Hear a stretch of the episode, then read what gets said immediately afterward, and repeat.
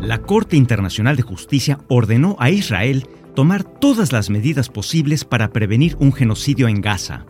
En Estados Unidos, un jurado condenó a Donald Trump a pagar 83 millones de dólares por difamar a la columnista E. Jane Carroll.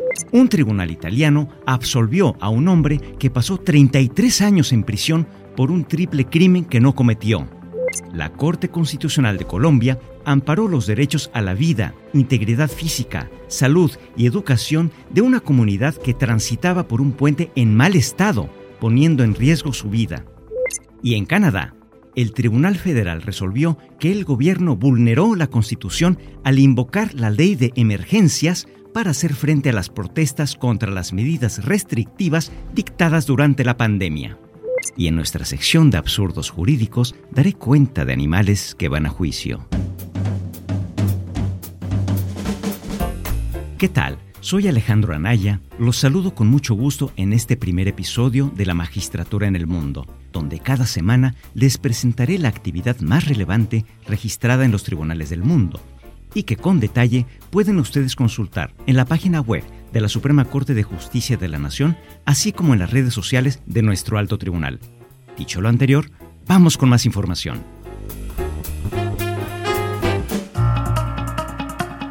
El Tribunal de Justicia de la Unión Europea resolvió que un menor no acompañado al que se ha reconocido el estatuto de refugiado tiene derecho a la reagrupación familiar con sus progenitores, aunque haya alcanzado la mayoría de edad durante el procedimiento de reagrupación familiar.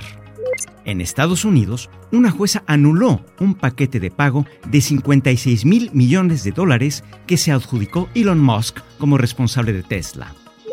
El Tribunal Supremo de España confirmó la condena al dueño de un bar por no impedir que un hombre atacara sexualmente a una clienta que se encontraba semi-inconsciente.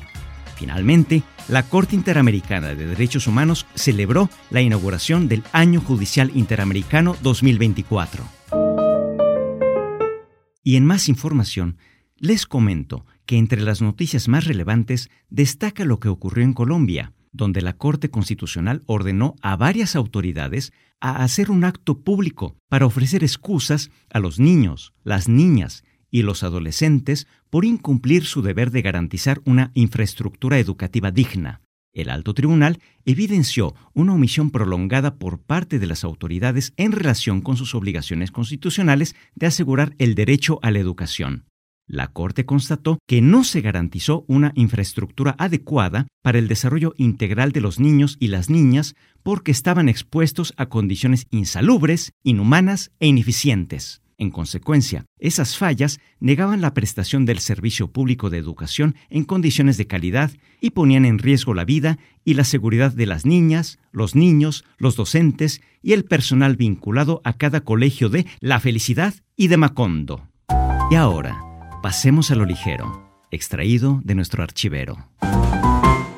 Cuentan que San Francisco de Asís dijo lo siguiente. Hermano Lobo, has causado grandísimos males. Por todo ello, has merecido la horca como ladrón y homicida malvado. Toda la gente grita y murmura contra ti, y toda la ciudad es enemiga tuya.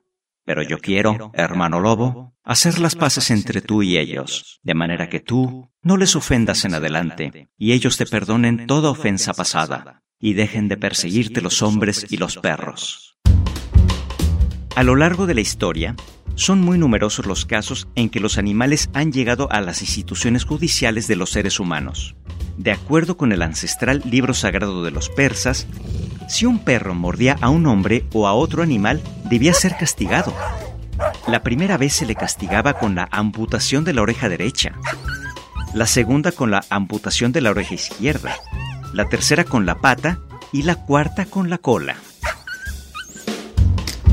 Por su parte, en el derecho romano posclásico se ordenaba al dueño de cualquier animal peligroso darle muerte, so pena de responder personalmente del daño que hubiere provocado la bestia. En la Edad Media fueron procesados animales, peces, reptiles e insectos.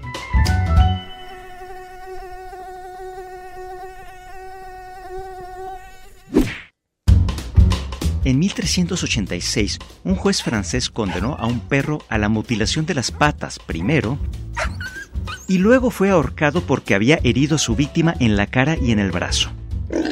En aquella época, en una calle de Toledo, se arrestó, juzgó y condenó a unos cerdos porque habían pasado corriendo perversamente entre las piernas del virrey, provocándole un gran sobresalto. En Nápoles, un asno fue condenado a morir en la hoguera, aunque al parecer la sentencia no fue ejecutada. En 1606, en Chartres, un perro fue ejecutado por actos de bestialidad. En 1845, también en Francia, fue procesado un perro al que se le acusaba de ser cazador furtivo. En Inglaterra, en esos años, una gallina fue condenada a muerte por haber herido mortalmente a un niño. La ejecución fue presenciada por el jurado. En la última década del siglo XIX, en Londres, un elefante llamado Charlie fue absuelto en razón de legítima defensa por haber desnucado a su cuidador, quien le daba malos tratos. Sin embargo, no todos los elefantes tuvieron la buena suerte de Charlie. En 1903, un elefante fue ejecutado en la silla eléctrica y en 1916 otro elefante fue llevado a la horca.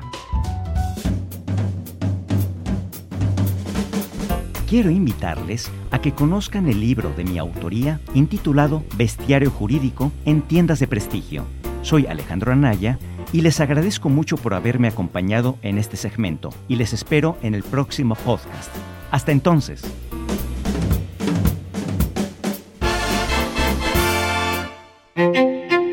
A saber, la red sonora de la Corte presentó La magistratura en el mundo